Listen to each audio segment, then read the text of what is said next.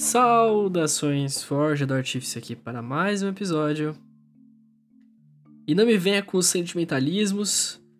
Todo animal é uma ferramenta. Nossa função é encontrar a ferramenta certa para cada tarefa e garantir que ela será da melhor qualidade. A natureza é nosso reino. Não se esqueça de que nascemos para governar.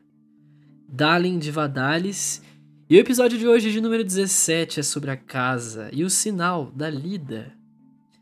O sinal da lida dá ao seu portador uma ligação primordial com os animais e o próprio mundo natural, por assim dizer. Concede-lhe o poder de acalmar e persuadir. Essa habilidade ela não se limita a apenas o mundo natural né, e as criaturas naturais. O sinal permite ao portador conduzir um hipogrifo com a mesma facilidade que ele conduziria um cavalo.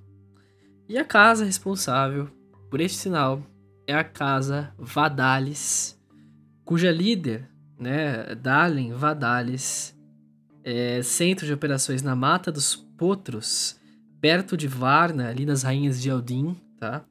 E é representada pelo hipogrifo. A casa Vadalis ela desempenha um papel importante na vida cotidiana. Ela fornece carne, montaria e outras coisas. É quase o agronegócio de Eberron. Vadalis não é uma das mais poderosas casas, mas os barões geralmente vivem bem e satisfeitos, diga-se de passagem. Estão mais interessados em descobrir novas monstruosidades do que realmente se envolver na política. O atual líder da casa, o Dalin, ele não se digna a usar um título e não tem pretensão alguma, inclusive de ascender à nobreza. E ao Fausto ou se elevar na sua casa, ele se dedica realmente à responsabilidade da Casa Vadalis, que é o de categorizar e estudar essas criaturas incríveis que são essas que aparecem diante dele.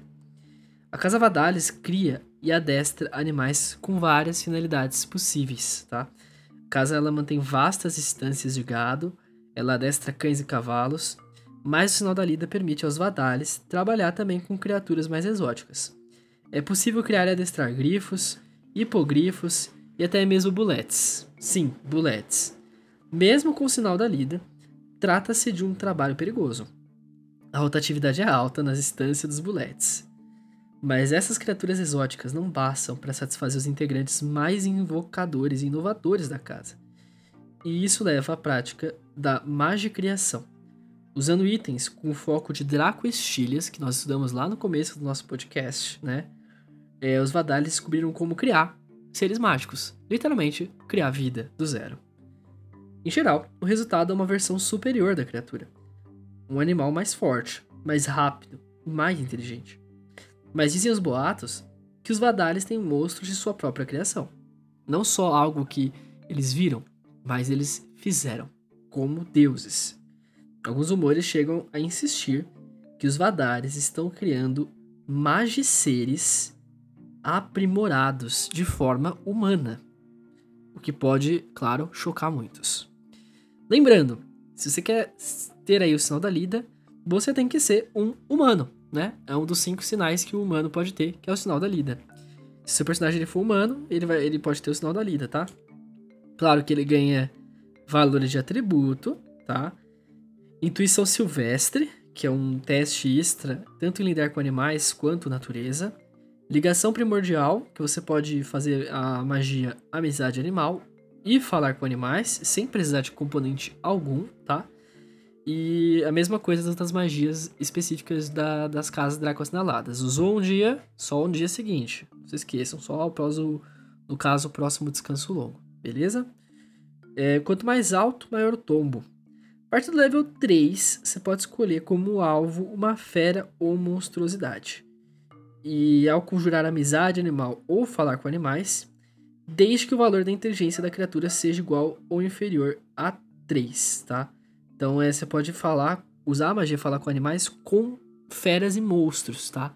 Não só com feras, como era normal é, originalmente nos outros cenários de D&D, tá bom? Se você for um conjurador, você também ganha magias do sinal à sua disposição. E aí, tá afim de ser um humano da casa Vadalis em busca de criar seres mágicos e até mesmo adestrar criaturas que nunca pensou que poderiam ser adestradas, talvez este seja o caminho. Se é humano, pensa em talvez seguir o caminho aí de Dalin da Casa Vardalis. Bom, pessoal, deixo meu agradecimento aqui. Nos vemos no 18º episódio ao falar sobre o sinal da proteção.